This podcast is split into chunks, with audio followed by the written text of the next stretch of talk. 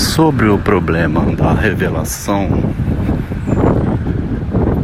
dos segredos que sustentam a estrutura social que se forem revelados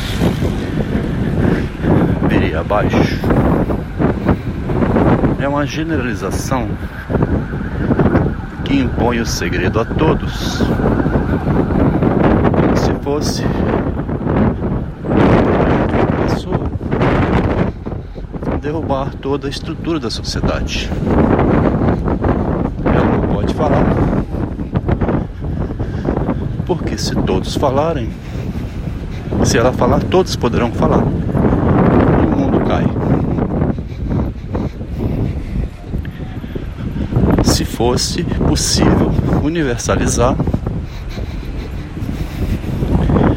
a barbárie, então, nesse caso, né? Quebra total das leis por todos os humanos. Não é verdade que uma pessoa aparentemente surtada, né? revelar em público aquilo que a está matando, não é verdade que isso irá derrubar a sociedade inteira. É o caso particular de uma pessoa só. Não é uma ameaça. Pode ameaçar a família dela, os amigos, as relações que ela tem, né?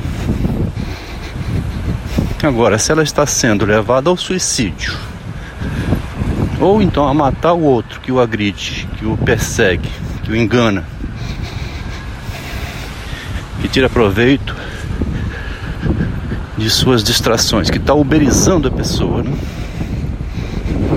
Se tem alguém tirando proveito por meio de elogios e obtendo do outro o trabalho dele,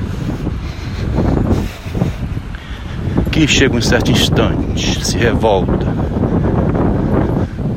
e parte para uma agressão, ele estaria errado de fazer isso? O errado está em agredir fisicamente, né? Mas se ele escrever, publicar, vai ser condenado por agressão moral ou por divulgar dados íntimos. Algo dessa natureza. Então resta a pessoa, como acontece na psicose, parece que resta cair no surto. Não pode dizer que pode ser processada. Não pode matar porque é um crime, né? Não sabe fazer uma coisa nem outra literariamente. Como aconteceu com os meninos de Suzano. Não souberam subjetivar a história, transformar em um livro, em grupo, né?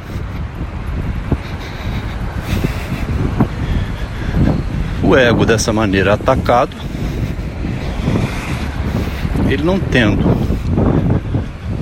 diante desse impasse, outro recurso, o recurso dele é a psicose, a esquizofrenia, um impacto total entre não pode cometer o crime de revide, nem na prática,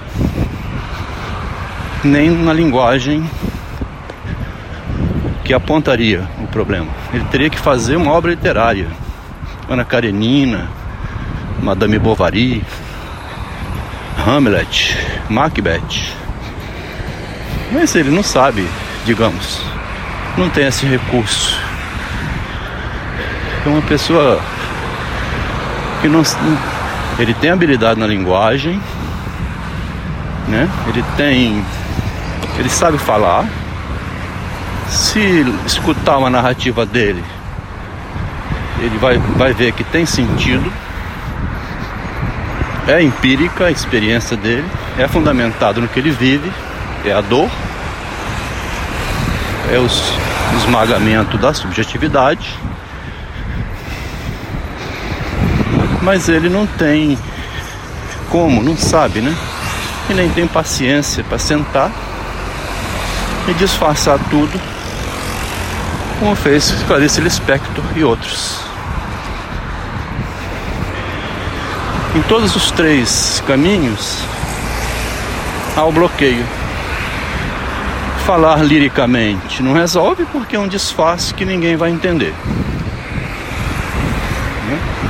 O fundamento é empírico não dá para rastrear o que o autor está querendo dizer. Quem são aqueles personagens? Bom, ele também não pode partir para o ato e matar. E nem literariamente ele pode falar uma verdade nua e crua, porque vai ser chamado ao tribunal.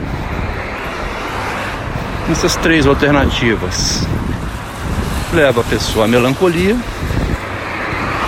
ao álcool, às drogas do toxicômano, ao delírio religioso, atribuir a Deus o destino então uma loucura mesmo. Total psicose. Tem muitas saídas, né? Medicamento, né? Sedativos. Mas muitas formas da pessoa conter o ódio. A revolta contra a dificuldade que é conviver reprimido e sem saber sair da repressão. Isso que é o dilema, né? Aí anestesia a pessoa. Fico por aqui agora.